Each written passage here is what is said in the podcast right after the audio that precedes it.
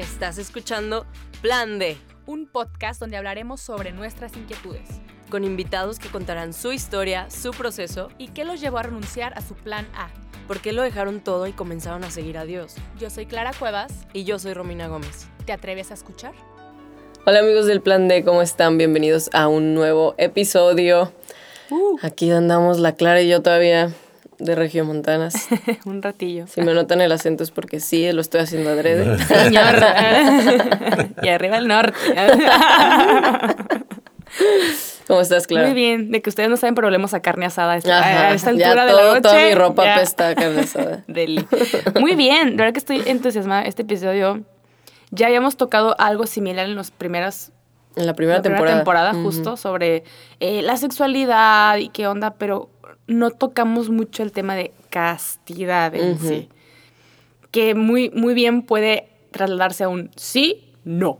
Sí, como siempre, ¿no? Queremos siempre. simplificar las cosas en, en una regla cuando en realidad hay tanta profundidad en, en elegir la castidad, en elegir el, el vivir una vida Exactamente. Pues de esta manera, ¿no? Y para esto tenemos un gran invitado, ya grabamos con su esposa, fue un episodio increíble, que de alguna forma está conectado con este, ¿no? Podría ser como un poco la segunda parte. Entonces, nuestro invitadazo del día de hoy es Fede Carranza. Hola, hola. Bienvenido. Muchas gracias. gracias Sí, nos va a cantar. Sí, nos Muchas va a cantar. A ver, la pregunta, sí, sí lo va a Muchas gracias por invitarme. Me da mucho gusto estar aquí y también pues a todas las personas, gracias por estar acá. Y muy buen tema. La verdad es que sí. Muy buen tema. No, y sobre todo porque es como una bendición. Nos estamos esperando en, en la casa de, del Nifede. Y todas las pláticas que tenemos en el desayuno, en la cena, en Siempre. la sala, son Ujú. de mucha profundidad. Y se ve que es un Totalmente. matrimonio que vive en oración constante. Y que se ve que han tenido un, un camino de vida previo al matrimonio también. Y también a lo mejor antes de, antes de tener una relación personal con Jesús, tuvieron algo, ¿no? Que los llevó a optar por este estilo de vida. Entonces, castidad. Que de hecho, o sea, la verdad, verlos a ustedes convivir como matrimonio es súper bonito. O sea, no sé quién les dijo el primer día de que me inspiras A casarme. casarme. Y Wow. realmente sí, Sí. sí, sí dan esa sensación como de no manches, o sea, si así es el matrimonio de, tan padre Quiero que se la llevan, tan divertido, las conversaciones tan profundas. Pero al mismo tiempo de que se mueren de risa, es muy inspirador para mí ver eso.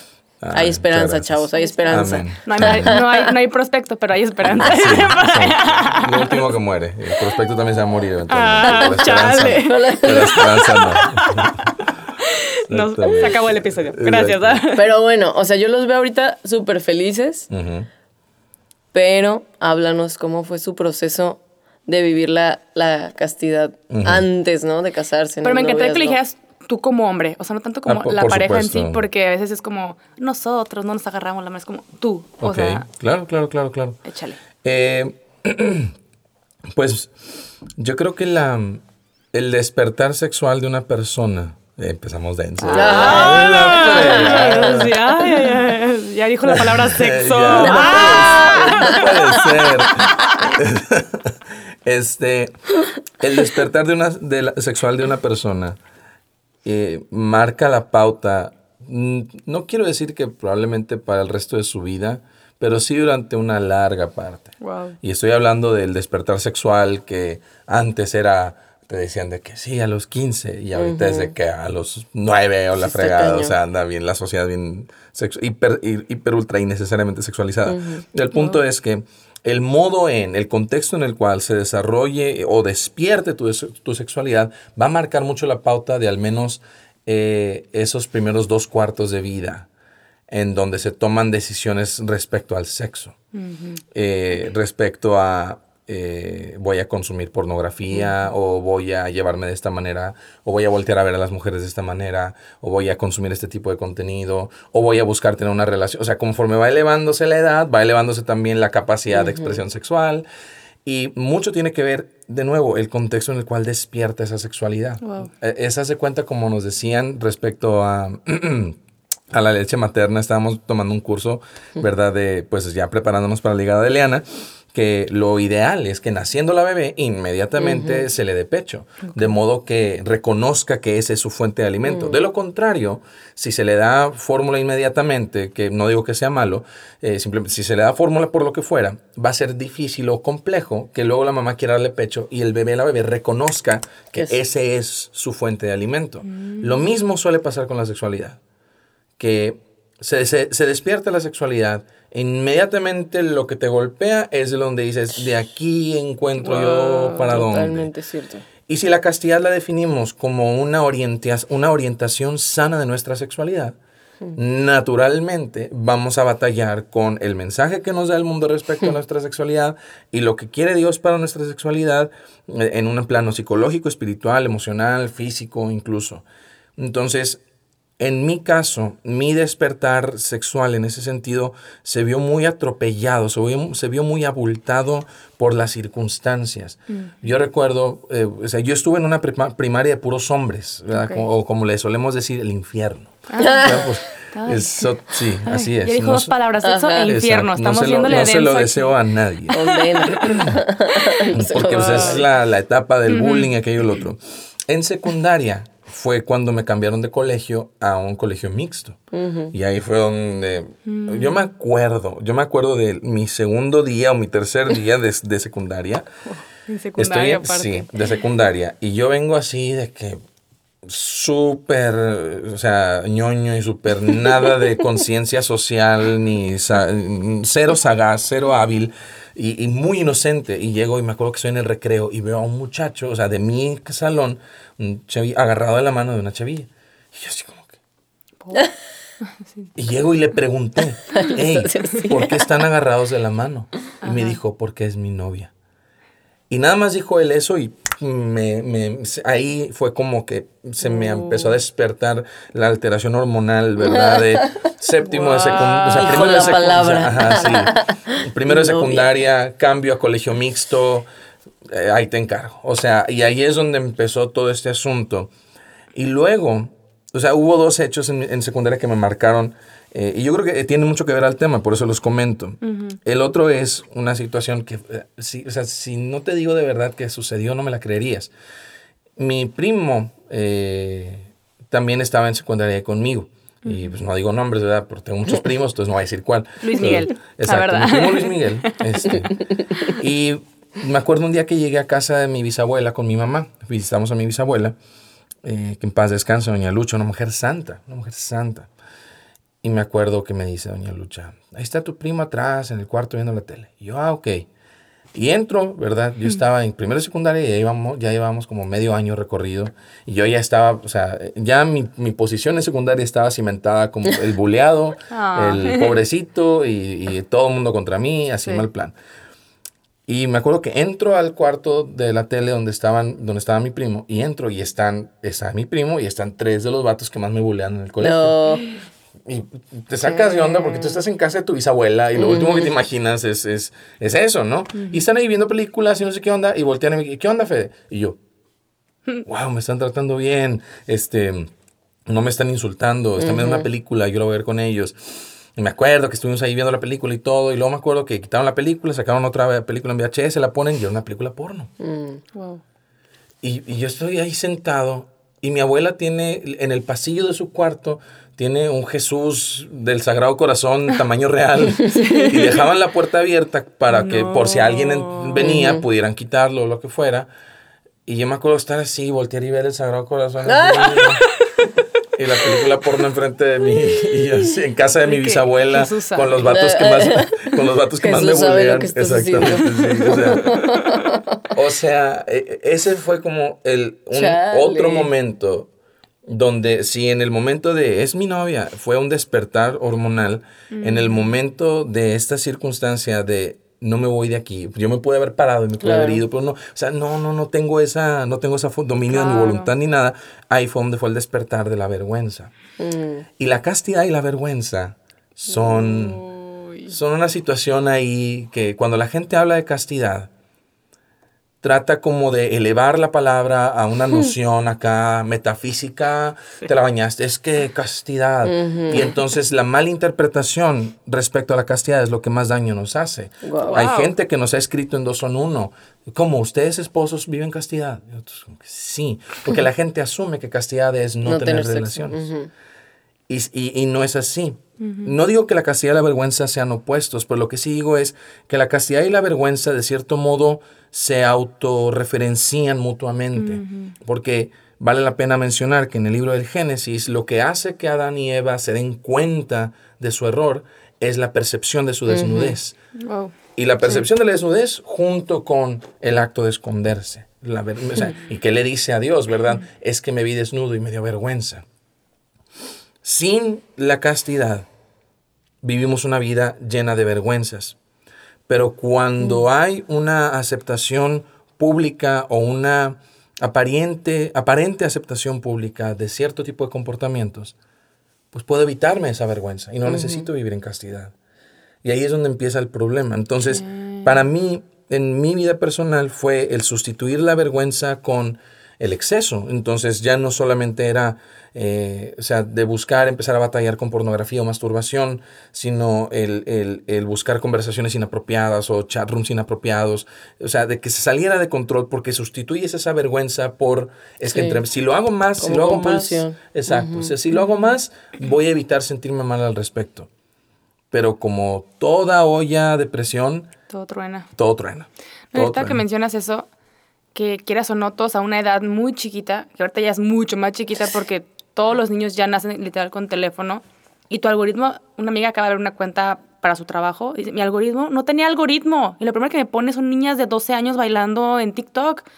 Entonces ya es como, estamos mucho más expuestos. Ahora, dices tú, en una edad de secundaria, que estabas con tus amigos y tú dijiste, muy, me pude haber parado, y como todos pudimos haberlo hecho, me pude haber parado y me voy. Pero ¿qué pasa? A esa edad no tenemos ni siquiera el ejercicio de la voluntad. No tenemos ni la capacidad de decir, ah, esto sí, esto no, ¿y qué pasa? Vamos creciendo y cada vez la tentación es mucho más fuerte, es más fácil decir sí a todo, a muchas cosas porque ya no está esta vergüenza.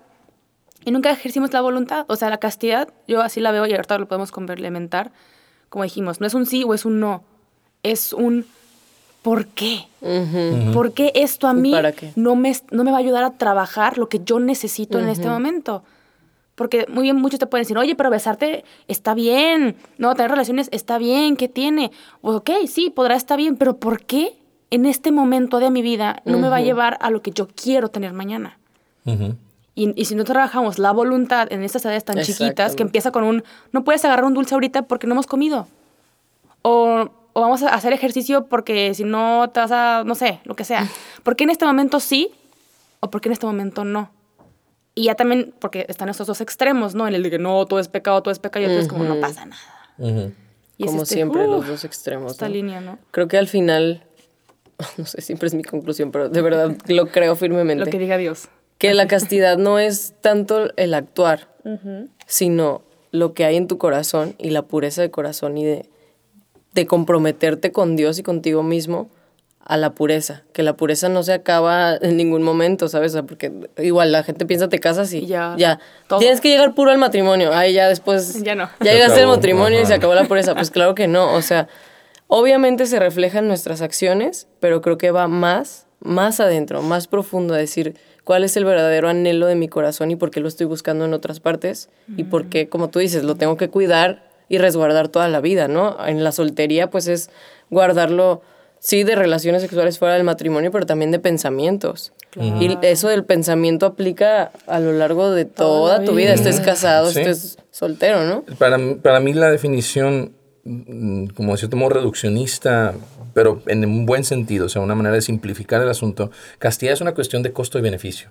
Oh. Y, y, es, o sea, desde un punto de vista incluso espiritual, o sea, siempre hay un costo a las cosas, buenas o malas, neutras incluso, siempre cuestan algo. Y algunas de ellas te dan ciertos beneficios. Entonces, ver, verlo de la siguiente manera, eh, ¿qué preferirías tú?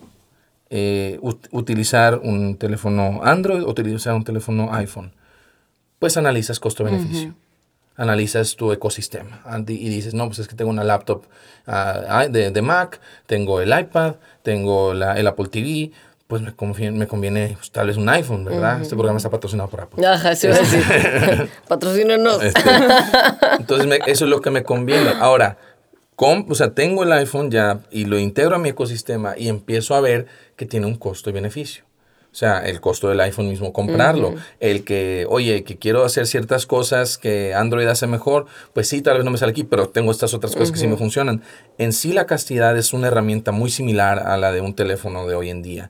es algo a lo que tengo que adherirme y cuidarlo y protegerlo. Wow. Entonces lo tengo y le pongo su, su, este, su protector de pantalla, le Su pongo su case, eh, lo guardo de cierta manera, lo cargo todas las noches, porque la castidad también como esfuerzo humano, porque la castidad es un esfuerzo humano, no viene de Dios. O sea, y Dios la inspira, Dios la promueve, Dios te anima, pero como cualquier fuerza basada en la voluntad humana, tiene un límite, tiene un tope. Y si no estás todas las noches conectándote de nuevo a recargar tu castidad y tu anhelo Sí. de vivirlo, vas a andar en batería baja queriendo Y conectar tronar bien y tronar bien feo. O pues, llevando la analogía todavía a extremos más, más acá intensos, que, o sea, o- o bueno, en nuestros tiempos los, los iPhones venían con cargadores. Ajá, Porque- ya sé.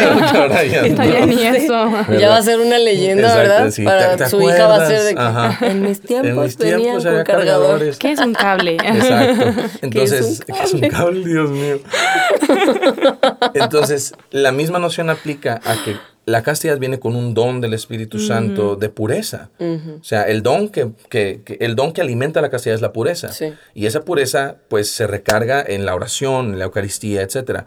Pero cuando ando de batería baja, pues, en donde sea me conecto, ¿verdad? ¿Y quién trae? ¿Quién, me comparte? Entonces, ando platicando contigo, o ando platicando contigo, ¿verdad? Chale. Y entonces, eh, o no, pues es que tengo la modalidad de pasarle pila de tu teléfono a mi teléfono. Entonces, yo me caso y entonces mi pureza está alimentada de lo que ella va. Entonces, si ella un día no Chale. recarga su pureza y llego yo con un 10% y ella tiene 40 y yo le robo y me quedo en 15 y ella se queda, eh, eh, y así Wow. empezamos como a nivelar, pero hacia abajo. Así está la castidad más o menos. O sea, es una decisión que afecta todo mi entorno. La manera en la que me comunico con otras personas tiene que ver con cómo vivo mi castidad. Y es un costo-beneficio. Y si te sientas a un nivel psicológico, psicoanalítico respecto al, util- al utilizar la castidad de manera correcta, es conveniencia para el hombre. Sí. Para, es conveniencia para la humanidad, por donde lo veas. Y eh, eh, yo creo que la, cuando tienes razón no es necesario ser ruidoso. Wow. O sea, Sí. a mi parecer, cuando, cuando tienes razón no es necesario andar gritando, mangoneando gente, insultando u ofendiendo. Cuando Sí. tienes razón, sabes que tienes razón. Cuando no tienes razón, Es cuando. ahí es cuando todo... Y entonces eso te habla de la hipersexualización de, de los últimos Sí. fregado de años. Pues todo el ruido, toda la faramaya, toda la farándula, todo al respecto, es porque no tienen razón. Y, y- y- y- y siéntense a debatir los que quieran respecto a eso, pero no hay, no hay un beneficio de un despertar sexual temprano en los niños. Exactamente, no No, hay hay. un beneficio de una utilización de la sexualización para, 100%. para mi bien psicológico. No hay, no hay, no lo ha habido, no lo habrá. Y por más que quieran, o sea, los casos de depresión, los casos de ansiedad, los casos de bulimia, los casos de anorexia, los casos de eh, violaciones, los casos de acoso, los casos de violencia eh, intrafamiliar, porque no hay una verdadera canalización de la sexualidad en la persona. Wow. Y, con, y, y todo porque estoy aferrado a utilizar un teléfono que no conecta con mi ecosistema. Entonces, ni iPhone ni Android, yo quiero usar mi eh, soropo, ¿verdad? Este, cubo de jabón y, y yo voy- y mi mantena queda cáncer. O sea, porque la gente dice que esto es mejor. Y entonces, cuando, cuando despierta, cuando tienes un segundo despertar sexual, que yo creo que en la vida cristiana, en la vida cristiana, eh, para mí Cristo es una persona muy clara respecto a, a los nuevos, al nuevo nacer, a un renacer. Y en la vida, en la vida sexual cristiana, fíjate qué denso el término, pero en la vida sexual cristiana hay un segundo despertar, que es en el momento en el que te das cuenta que tu sexualidad es un regalo. Wow. Y ahí es cuando, ahí es Sí. cuando, Sí, de nuevo, sí, sí. así como el primer despertar sexual depende mucho del contexto, tu segundo despertar sexual en Cristo también depende mucho de dónde estés. Qué bonito. Este, depende mucho de, que, de, de quién te rodea, de cómo volteas a ver a las personas. Ahí, y solamente ahí, es en donde, en donde me pongo de lado, no de lado, pero en donde realmente sí digo qué importante es que una mujer sepa vestirse de manera digna. Y por manera digna me refiero a cómo están ustedes, cómo se encuentra mi esposa el día de hoy. O sea, una manera digna, honorable de su cuerpo, de su manera de ser, de su personalidad. Porque ella tiene esa conciencia de que, o sea, sí, yo, mi cuerpo y yo me siento bien con Dios y conmigo y, etcétera, lo que quieras. Pero también estoy consciente que estoy en un grupo juvenil en el cual hay chavos que vienen entrando de una promiscuidad intensa. Y si, y si yo Justo eh, hablando del contexto. O sea, en el contexto de, porque solamente en el contexto de personas que están teniendo un renacer sexual en sus vidas según Cristo, pues yo no quiero ser piedra de tropiezo. Eso no condiciona que yo no me, no me voy a vestir como yo quiero, no, sino que lo tengo presente. Sí, lo tengo presente, estoy al tanto. Y estando al tanto, pues mejor las cosas para el santo. Entonces, lo que, lo que sucede en mi vida es ese nuevo despertar sexual de ok, mi sexualidad es un regalo. Y si es un regalo, si es un regalo, lo he estado despilfarrando, lo he estado usando de maneras inapropiadas y trae las muletillas físicas y emocionales y hormonales respecto a cómo comportarte. Y ahí es donde entra la castidad y dice, a ver, este esfuerzo humano de canalizar tu sexualidad eh, te, va a dar, te va a dar la plenitud que necesitas. Y no te la crees al principio porque, porque las experiencias primarias sexuales se sienten bien. Y ahí es donde empieza el argumento. Pero es que se siente bien. Pero es que se siente... ¿Cómo, ¿Cómo vas a decir que renuncia a esto si se siente tan bien? Bueno, pues costo-beneficio. Ah, claro, y aparte si el pecado fuera agradable, ah, no, si fuera desagradable, pues nadie pecaría. Claro. O sea, se siente tan bien que todo el mundo, pues claro que caemos. Y es como esta vocecita de que una vez alguien me dijo, no, es que el diablo te va diciendo, ay, que tiene? Poquito, no pasa nada. Cuando caes, ¡y qué pecador eres! Exacto, ya no te puedes levantar. no, ya no puedes levantar. ¿Cómo vas a hablarle a Jesús si acabas de caer así, no? Sí, leyeron las crónicas de Narnia. Sí. Vi la película. en las crónicas de Narnia, en el primer libro, en la película también sale esto, el mundo, que es el primero que cruza, va con la reina de hielo y a ella le ofrece dulces, le ofrece un dulcecito. Y cuando él regresa y quiere y, traiciona a sus hermanos sin saber que lo está haciendo, la razón por la que regresa es porque quiere ese dulcecito. y le dice, no me puedes dar más dulcecitos. Y la reina ahora sí muestra su verdadero yo y le dice, no, dulces nada. Y chas, lo cachetea y la fregada. O sea, es eso. O sea, el, el, sabor sabroso o el, el, gusto placentero, o sea, de, de, de la euforia masculina del orgasmo o lo que quieras, o la experiencia femenina del orgasmo mismo, está diseñada para el placer, claro, o sea, fabuloso, genial, pero de ahí haz de cuenta, así como es muy genial agarrar un dulcecito, pues así es donde quiero que regreses. Y cuando quieres condicionar tu vida a un cambio, porque Jesús tocó mi corazón, sí, pero te gusta seguir viendo pornografía. Entonces, sí, tú sigue a Jesús, pero mira, aquí vas a volver. Aquí vas a regresar porque te gusta, porque se siente bien o no. Entonces, algo que se supone que debería ser para algo bueno, se convierte en un ancla de esclavitud y no la quieres soltar porque se siente bien. Y luego comienza la gente a pensar es que yo estoy mal, estoy adicto, estoy enfermo, esta es mi vida, así soy, yo.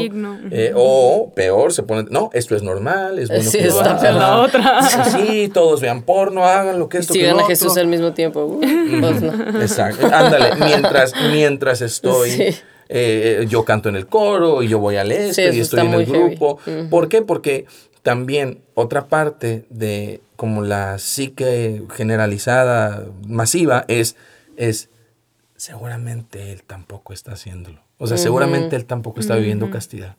O sea, nos vemos y todo, y ¿qué onda, vato? Y no sé qué, pero, pero si, yo, si, yo, estoy, si yo estoy batallando con la pornografía, seguramente Todos también.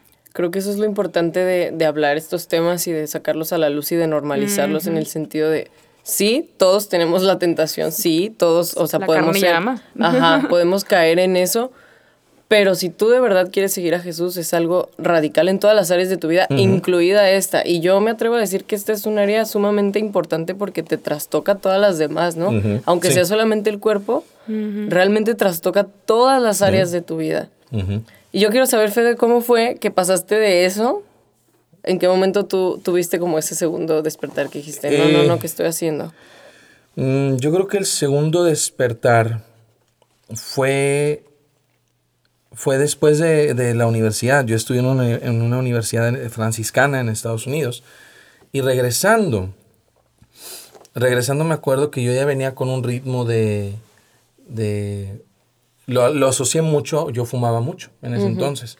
Me hice muy amigo de los, de los que estudiaban teatro. Y pues eso son chimenea humana, ¿verdad? Fumando de todo. Muy bien. Pero no, pero nunca, sí, nunca, nunca más allá del cigarro. Muy bien. Gracias a Dios no hubo necesidad de eso. Yo fumaba mucho cigarro. Eh, digo, mucho es relativo para cada persona, porque literal una cajetilla me duraba un mes. O sea, no Ah, era de que bueno. tanto, tanto. Pero para mí sí era como que Sí, mucho. estaba presente, pues. Y me hacía mucho, me hacía mucho daño. Porque yo, yo padezco de situaciones en los oídos y en la garganta, y aparte canto, y aparte hago música, pero me gustaba mucho fumar. Y a la vez de eso, compensaba con también, pues de repente, las rachas de pornografía. Ya desde la universidad traía arrastrando ese asunto. Y me acuerdo cuando, después de un evento de GESED en el que me tocó participar, se acercó una señora con su hijo y dijo, me, me- y sí, mi hijo, y el autógrafo. Y yo, ah, claro, ya le firmé al niño ahí la cara y este, no. Las puntitas. Así. No, ya le, le, le, hice, le hice su autógrafo y todo. Los pañales. Ándale. No, y, y el, el niño tendría unos, unos 5 o 6 años y me dice la mamá, me dice, sí, él es tu fan. Y yo, ah, gracias, gracias. Y, y- y quiere ser como tú de grande. Y mi primera reacción fue, "Ah, no, no, pobre niño. No, no, yo de No, grande si soy quieres, no. Ajá, yo de grande soy un desastre. Dije, no, no, eso no me, no me cuadra, no me cuadra. Y ahí, haz de cuenta, fue el inicio de como, ah, caramba, ¿qué estoy haciendo? Y ya, o sea, un par de años, fue un proceso largo, pero un par de años más adelante, des- o sea, me acuerdo que después de haber pecado de una situación así, de, de esa índole, me acuerdo que, que era eso y teníamos evento en un- una hora o algo así. Y yo decía, esta es mi preparación, o sea, este es mi, mi ritual Wow. para, para prepararme. Dije, "Ah, algo, está, algo está torcido, algo está muy torcido aquí. Y parte de lo que, o sea, ya la conciencia misma, porque un despertar es sexual en Cristo toma tiempo, toma tiempo, porque es como cuando dicen que se te sube el muerto, ¿verdad? Que, que, que estás despierto pero no puedes mover el cuerpo, así más o menos se siente. Y algo, o sea, lo que, lo que vino a- ahora sí, ¿verdad? El, el cubetazo de agua fría, sexualmente hablando, fue este, en el acompañamiento psicológico, en ir a terapia, en la dirección espiritual, en hablar abiertamente de esos temas, en el hablar abiertamente que yo tenía como, como una afinidad para con eso y encontrar el porqué de las cosas. Ahí fue donde empecé a escuchar mucha esperanza, en confesiones muy buenas con sacerdotes bien preparados que me decían, o sea, llegaba yo y no, perdóname padre porque vi pornografía y me masturbé. Y el padre decía, ajá, ¿y? No, pues, pues eso. Y el padre me decía, pero ¿por qué? Mm, wow. ¿Qué pasó ahí? O sea, Wow. ¿qué- Escarbarle. eh, ajá, ¿en, en qué estabas pensando? Y yo así como, ¿qué? ¿Y eso qué, qué le incumbe o qué? No lo había pensado. Me dice, no, es que es parte de, es parte de. Y entonces te metes así ahora sí como que a rascar en el proceso, bien acompañado, y a darte cuenta que estás tirando las cosas porque hay una falta de esto, porque hay una falta del otro. Ahí fue ya cuando dije, ah, o sea que esas intenciones, o sea que esas necesidades, o sea que esas faltas o carencias, puedo reconfigurarlas y canalizarlas a través de mi sexualidad, pero de una manera que no me hace daño. Y entonces me acuerdo de, de una frase que decía mi psicóloga, que decía, el ímpetu sexual es muchísimo más motivante a la hora de tus presentaciones de- que, que, no sé, tu, tu habilidad este, musical. Y yo, ¿cómo, cómo, cómo, cómo? cómo? Y dice, claro, o sea, eres, eres hombre en tu configuración química tu hormona se libera y tu endorfina se, se, se, se, se sube de niveles y luego se suelta no solamente en la parte eufórica del sexo, sino también en la presentación, en, en, en demostrarte de cierta manera, en decirte a ti mismo, oye, para el evento me voy a vestir bien. Y voy a andar y me voy a guapetear. O sea, y no voy a llegar a un evento desaliñado. Y no voy a llegar a un evento con la camisa eh, sucia. Oye, y voy a hacer ejercicio para, para verme bien y que la gente no se distraiga por mi mala apariencia. Sí, sí, sí. Eh, o sea, y- y ahí también cuando sumas estas cosas y te subes al escenario o, o sirves o vas al trabajo, oye, o sea, sustituye ir al escenario, que es lo que a mí me toca, pero por la actividad que, que, que te pone, ¿verdad? El hacer ejercicio, el gym o lo que quieras, ahí es donde las endorfinas también empiezan a funcionar y logras, el, o sea, el, efectos con esa misma como natural, no sé, como la naturaleza misma del hombre, ¿no? De, de así, así funciono, sin haber recurrido a pornografía o a masturbación. o, sea, o, sea, simplemente es recanalizando las cosas. Ahí fue donde dije, ah, o sea, es, un, es, es, es, más de lo que yo pensé que era. O sea, que ves como la sexualidad como algo que se guarda hasta que llegue el matrimonio. Y es, no, no, no. Creo que lo mencionabas hace rato que, o sea, va al centro de todo. O sea, e, e, será el cuerpo, pero es el cuerpo. Es el cuerpo en mi caminar, en mi andar, en, en, mi cocinar. Y entonces empiezas a darte cuenta de, de las cosas que te hacen pleno, que te hacen feliz y que son más duraderas que, que ver pornografía o que un encuentro sexual random con cualquier persona o el tinderazo o lo que quieras. O sea, cosas que genuinamente te dan más satisfacción. Ir a acampar, ir a, escalar, cocinar, eh, viajar, ir a otro país y donde estás así con la euforia, el ánimo, todo. Y me tocó viajar a Europa y, estar allá de, mochilazo dos semanas. Y me sentí Mm. a gusto. Y, solo, mm, quedándome en, casas así X de Airbnb o en hostales y cero pornografía, cero mm. masturbación, cero de tentación de pues, a ver si salgo y encuentro a ver qué onda. Porque no tenía novia en ese momento ni nada. Ya había platicado con Lynn, pero estábamos así como que en una pausa en lo que yo me estaba así arreglando pero cero tentación de a ver qué encuentro, a ver qué onda. Y es que al final la, el impulso es, es, humano, o sea, somos también pues, personas con, con órganos genitales, o todo, que hay un impulso, obviamente, y el cuerpo, como quieras decir, sí llama, pero hacia dónde mi corazón está enfocando ese impulso. ¿Y qué parte está dirigiendo a qué, no? O sea, como, como seres formados eh, por tres partes, muchas veces le damos todo el poder al cuerpo, cuando en realidad tiene que dirigir el espíritu el alma, el cuerpo, o sea, no al revés, y estamos viviendo en una sociedad que es todo lo contrario, ¿no? O sea, primero el cuerpo, luego las emociones, el alma, todo lo que me dicta el corazón, y al final el espíritu, que está ahí apagado, muerto en conciencia y todo, ¿no? Sí, Y, y, una conversación fuerte, porque una cosa que también me ayudó mucho fue servir con, con adolescentes. Mm. Me tocó dar, me, me invitaron a dar retiros como por tres años seguidos, hace cuenta, invitación, invitación, invitación, invitación, a hablar con adolescentes, a platicar, a dar cursos, conferencias, ejercicios espirituales, todo. Y me gustaba mucho y me sigue gustando mucho que se acercan y platican. Y los empiezas a escuchar y empiezas a darte cuenta de contextos e historias que marcan mucho como el, wow, ok, ok. Y me acuerdo mucho de, de, una reflexión que, solía yo hacer basada en una conversación que tuve. Y estaba hablando con muchachos de preparatoria que ya se, ya se iban a graduar. Y les decía yo, ok, vamos a poner el caso hipotético, ¿no? De, de una muchacha, una muchacha normal, ¿verdad? Una muchacha de su edad. Y el próximo año se va a la universidad, ¿sí? Entonces se va, se va a una universidad, pues X, no importa. Y llega la muchacha, está en la universidad. ¿Cómo a qué edad llegas a la universidad? Los 18. 18, 19, hace cuenta. Tiene, tiene 18 y 19. Flor de juventud, guapísima la muchacha. Llega feliz, emocionada. La invitan a una fiesta. Llega a la fiesta. Conoce a un vato. El vato le empieza a tirar el rollo. Los dos están así tomando a gusto, libertad. No hay papás, no hay hora de regreso. Se está quedando a vivir allá en la otra ciudad en la que está. Y el chavo así como que, ¿qué onda? Es un año mayor que ella y se ve buena onda. No se ve, no se ve creep pero se nota que quiere acostarse con ella.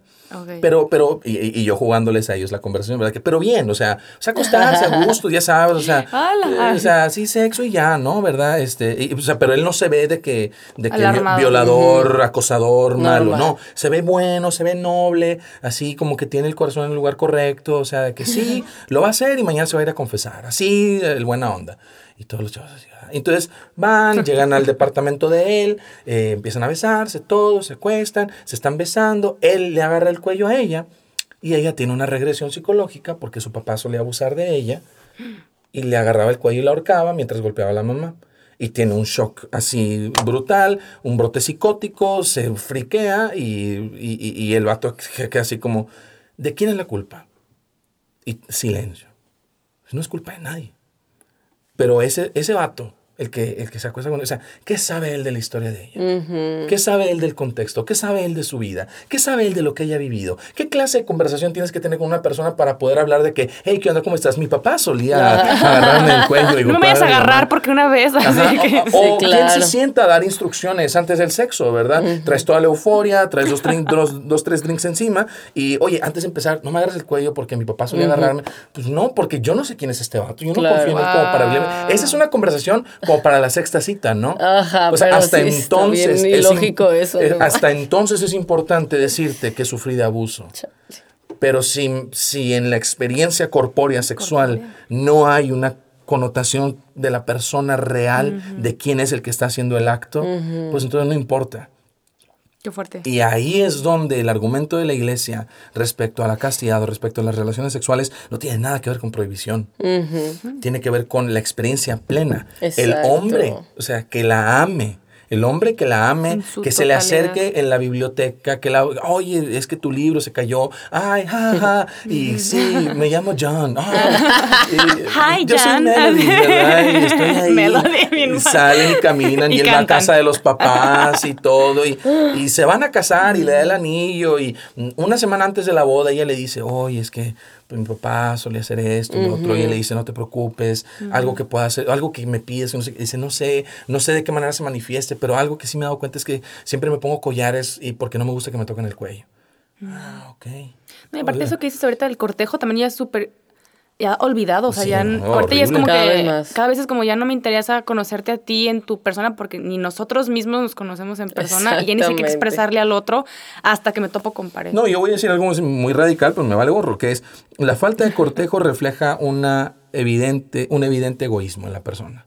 Wow. Es, es así. Qué así. bueno que lo O sea, dijiste. La falta de cortejo Sí. refleja un evidente egoísmo en la persona. No, o sea, no me interesa. Sí, realmente no me interesas tu, no, tu corazón. no, me interesa yo poder subir fotos contigo, me interesa yo poder tener el toqueteo, el beso, el abrazo, la caricia, o ni siquiera eso, no nos vayamos a... Hay castidad que no tiene que ver con sexo. Hay castidad que tiene que ver con mi corazón.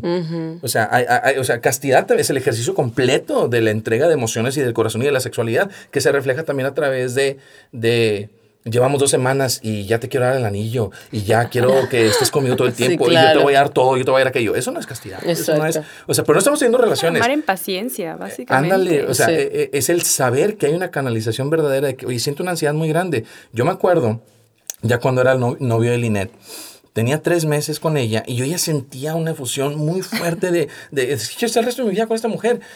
¡La amo! Exacto, exacto. o sea, y me acuerdo que busqué, o sea, hablé con, con, con, con líderes míos, con mis papás, con mi director espiritual, con mi psicóloga.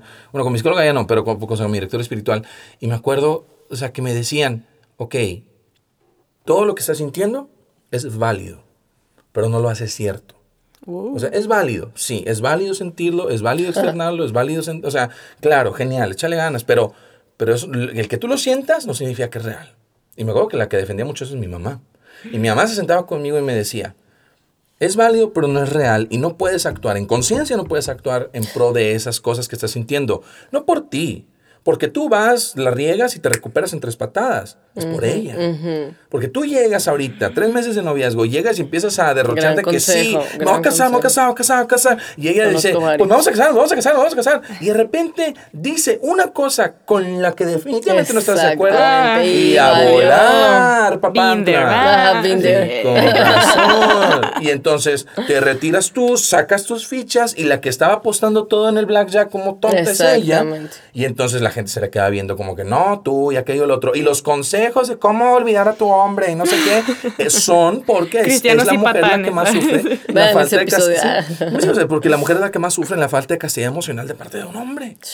Y no tiene, no tiene punto, no tiene sentido. Entonces, ese hombre que- con el que se sienta nuestra amiga Melody y le dice, es que esa es mi situación. La vamos a invitar. Exactamente. En su noche de bodas, Que de su testimonio.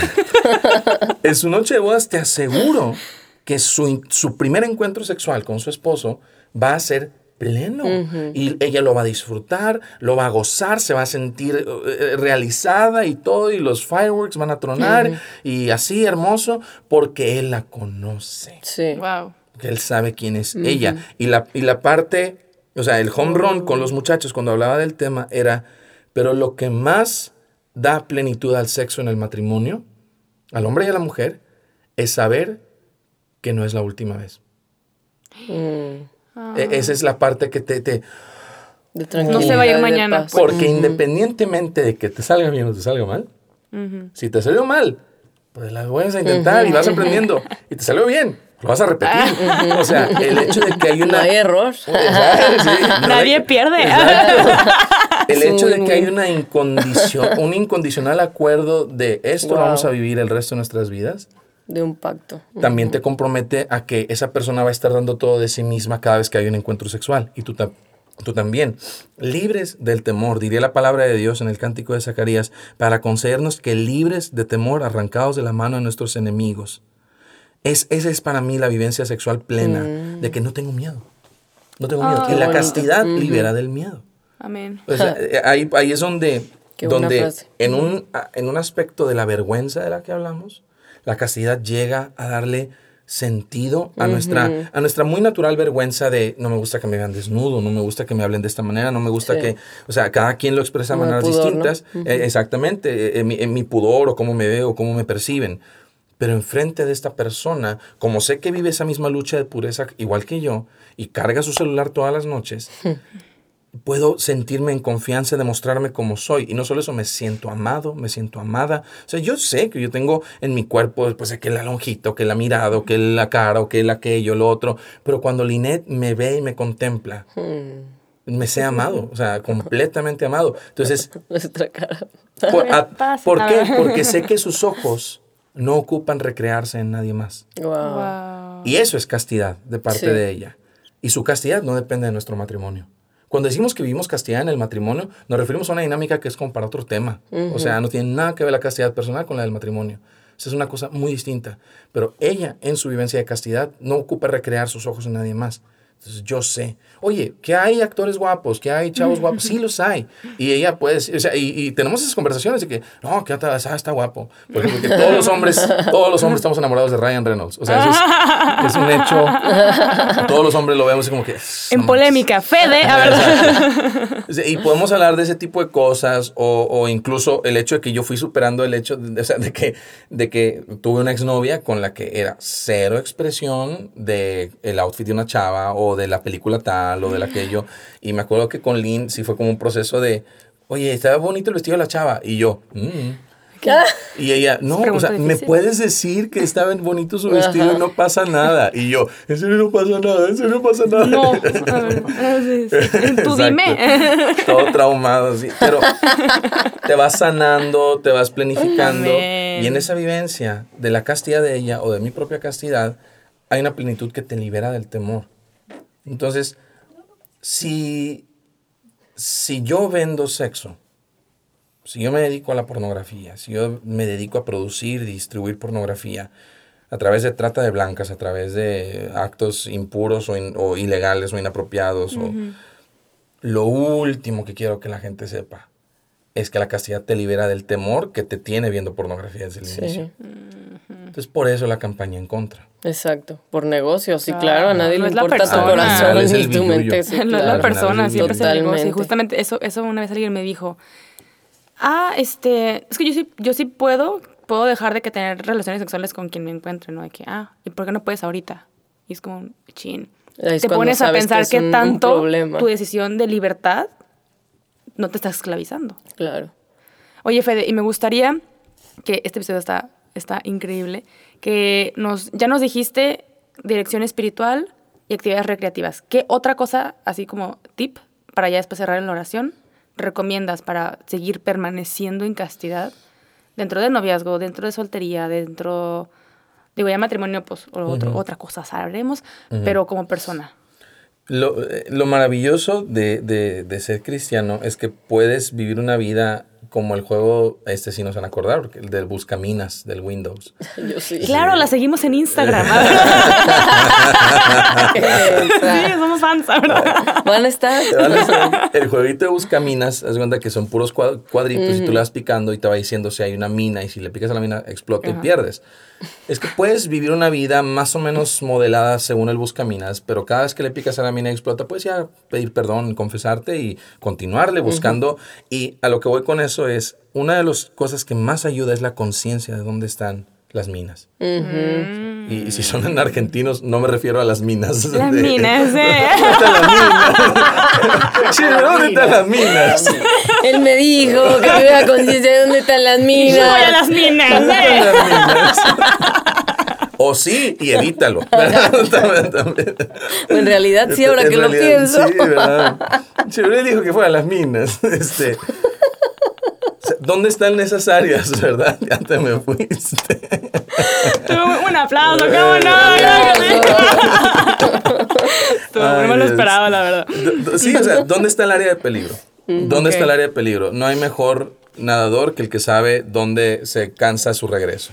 O sea, ¿por qué digo esto? Porque hay, hay cosas que simplemente te llevan a la interacción con otras personas y la vida y las películas y el todo. Y entonces yo tengo un control y un dominio de mi persona porque tengo un conocimiento de mi persona y sé dónde está, en donde flaqueo. Y entonces, por ejemplo, algo que a mí me mueve mucho eh, me movía mucho en, en ese sentido, que me movería mucho si le estuviera expuesto, es la música. O sea, yo, yo escucho música promiscua y mi mente vuela. Y, y- y- y- y- y- y entonces, porque esa es un área muy sensible en mi vida. Sí. Entonces, yo me acuerdo del, eh, en el 2017 creo que fue, y, o sea que yo tengo más de, no sé, más de fregado, o sea, más de 10 mil canciones en, en- en mi librería personal, pues empecé a purgar, empecé a quitar canciones que me gustaban, pero que yo sabía que detrás hay un mensaje, o muy evidente, o no tan evidente, pero que cada vez que las escuchaba era como que no es el momento, o sabes que me están haciendo daño. Entonces, conocer tu vida, entonces la- la- las actividades recreativas, la dirección espiritual y psicológica, y e- el, la honestidad contigo mismo. O sea, yo sé que si me, si me porto de esta manera, yo sé, y- y no lo digo para, para evitar, ojo, no estoy diciendo evitar, estoy diciendo conocerte. ¿Por qué? Porque si yo sé que algunas canciones me ponen en un mood que, hiper- que, que despierta conciencia sexual en mi persona, pues ahora que estoy casado, eso es algo muy bueno de saber. Ah, o sea, Tiririri. Exacto. Sí, o sea, el, el tiririti es, es prácticamente el, el me conozco. Y sé que si escucho el tiririti cuando estoy platicando con una compañera de trabajo, ay, pues, mm, mm, no, no, a ti tiririti nada. O sea, eh, mi tiririti es acá, en mi casa, con mi esposa.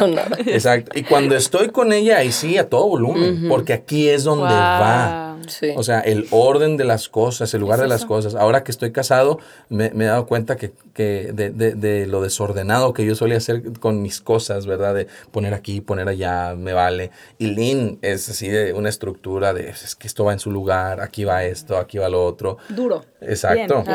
Y, es- y eso me ha enseñado mucho también que no es con un afán de el orden por el orden, no, sino es un afán de que la utilidad del objeto que está ordenado se exponencia a- al infinito cuando está en su lugar. Sí, Es el mejor lugar para cierta cosa. Entonces, al conocerme yo a mí mismo, al grado de saber en dónde puedo flaquear o en dónde puedo eh, caer en pecado, pues evitar esas cosas, fomentarlas en su lugar correcto, especialmente en el contexto del matrimonio. Y si no estoy casado, pues evitarlas. Claro, de plano evitarlas. Creo que hay muchas personas que, o sea, que ya decidieron, ok, me comprometo a vivir la castidad y todo, pero muchas veces lo queremos sobre espiritualizar, cuando en realidad son pautas, como tú dices, conócete, conoce tus límites Ujú. y márcalos muy bien. Exacto. Porque, o sea, sea que tengas novio o no tengas novio, creo que, o sea, a mí me ha, me ha tocado que me pregunten todo esto, como, pero qué, ¿qué podemos hacer para luchar contra la tentación en el noviazgo y todo esto? Pues, no vean películas juntos, no se queden solos, no se besen de cierta manera, o sea, como que, Salgan con amigos. exacto. Uh. Pautas muy prácticas que dices, con tan solo que las implementes vas a Y ver es muy cómo. claro, o sea, no nos hagamos mensos. O sea, hay- tú sabes muy bien qué situación ambiental te va a prestar a, a- Sí. a caer en la tentación. Y tú también sabes bien qué situación ambiental te va a ayudar a no caer en la tentación. Totalmente. Pero bueno, Fede, gracias. Creo que vengo así de que apuntándolo todo y ojalá tuviera dónde apuntar por aquí en la mente.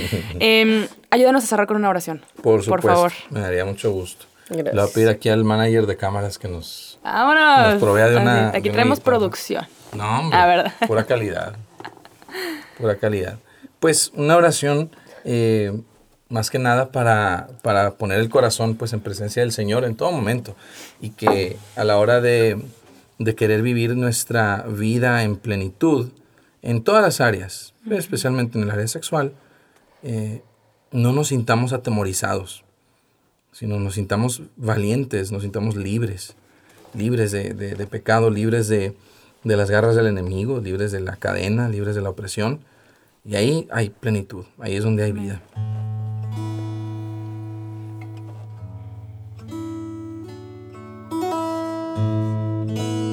Es una oración muy sencilla que simplemente dice, me consagro a ti, Señor.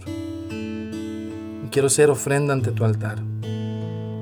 Yo creo firmemente que el- lo mejor que se puede hacer con la sexualidad es entregarla a la persona correcta. Y la única persona correcta es Cristo. Ya Él sabrá si la utiliza para potencializar tus habilidades, para hacer feliz a otra persona, para darle un giro de alegría a tu vida, para lo que Él quiera.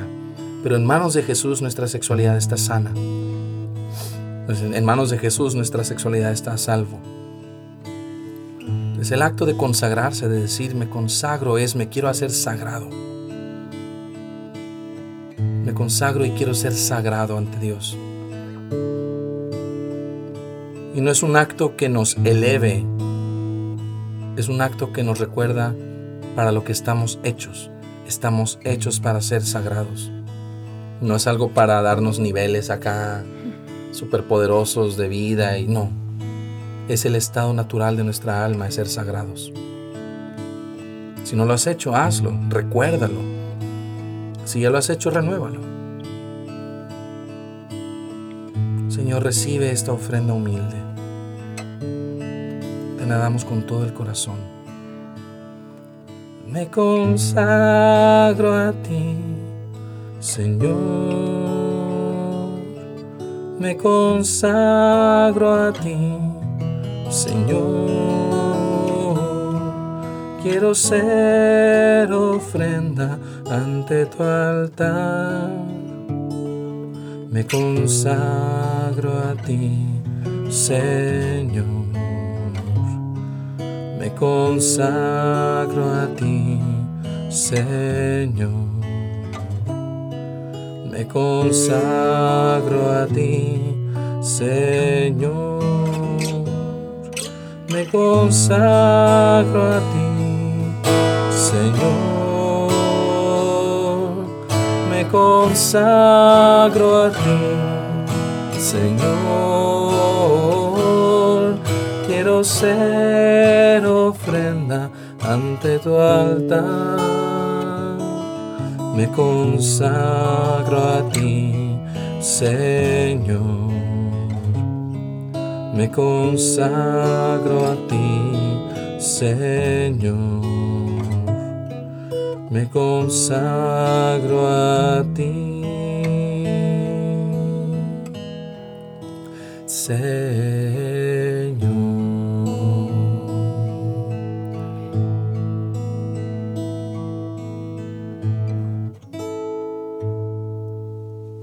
Quédate con nosotros, Señor. Toma nuestra vida, toma nuestro cuerpo, toma nuestra alma y espíritu y llévanos cada día más cerca de tu presencia. Amén. Amén. Gracias, Fede, por estar con nosotras. Gracias por Qué tantas deleite. joyas que, que aventaste. Gracias a ustedes por quedarse hasta esta parte del parte episodio. episodio. Espero les haya realmente pues movido el corazón hacia, Amén. hacia lo que Dios quiere de nosotros, ¿no? Que al final es darnos la plenitud. Exactamente. Si te gustó el episodio, ayúdanos a compartirlo con todos tus amigos. Escúchenlo en, en comunidad, platíquenlo, rebótenlo. Creo que es lo más bonito cuando recibes algo que puede ayudar a que otros también alcancen esa plenitud. Dialóguenlo, debátanlo, órenlo, que es lo más bonito, que se hable de estos temas cuando queremos salvar almas también. Entonces, es un tema tan importante, tan esencial como, como cristianos, que si lo seguimos ocultando, nos podremos nosotros solitos. Entonces, También nos puedes seguir en Instagram como arroba el punto plan D, en YouTube como el plan de podcast. Y pues nos vemos en el siguiente episodio. Y las redes de Fede, pues ya saben, dos son uno. Si quieren algo más de este tema, pues Ya saben los pueden seguir a ellos dos. Si quieren saber de castidad y matrimonio, ahí es el lugar. Ahí es Muchas el gracias por lugar. invitarme, chicas. No, a ti. Gracias, gracias a ti. Gracias. Bye. Nos vemos.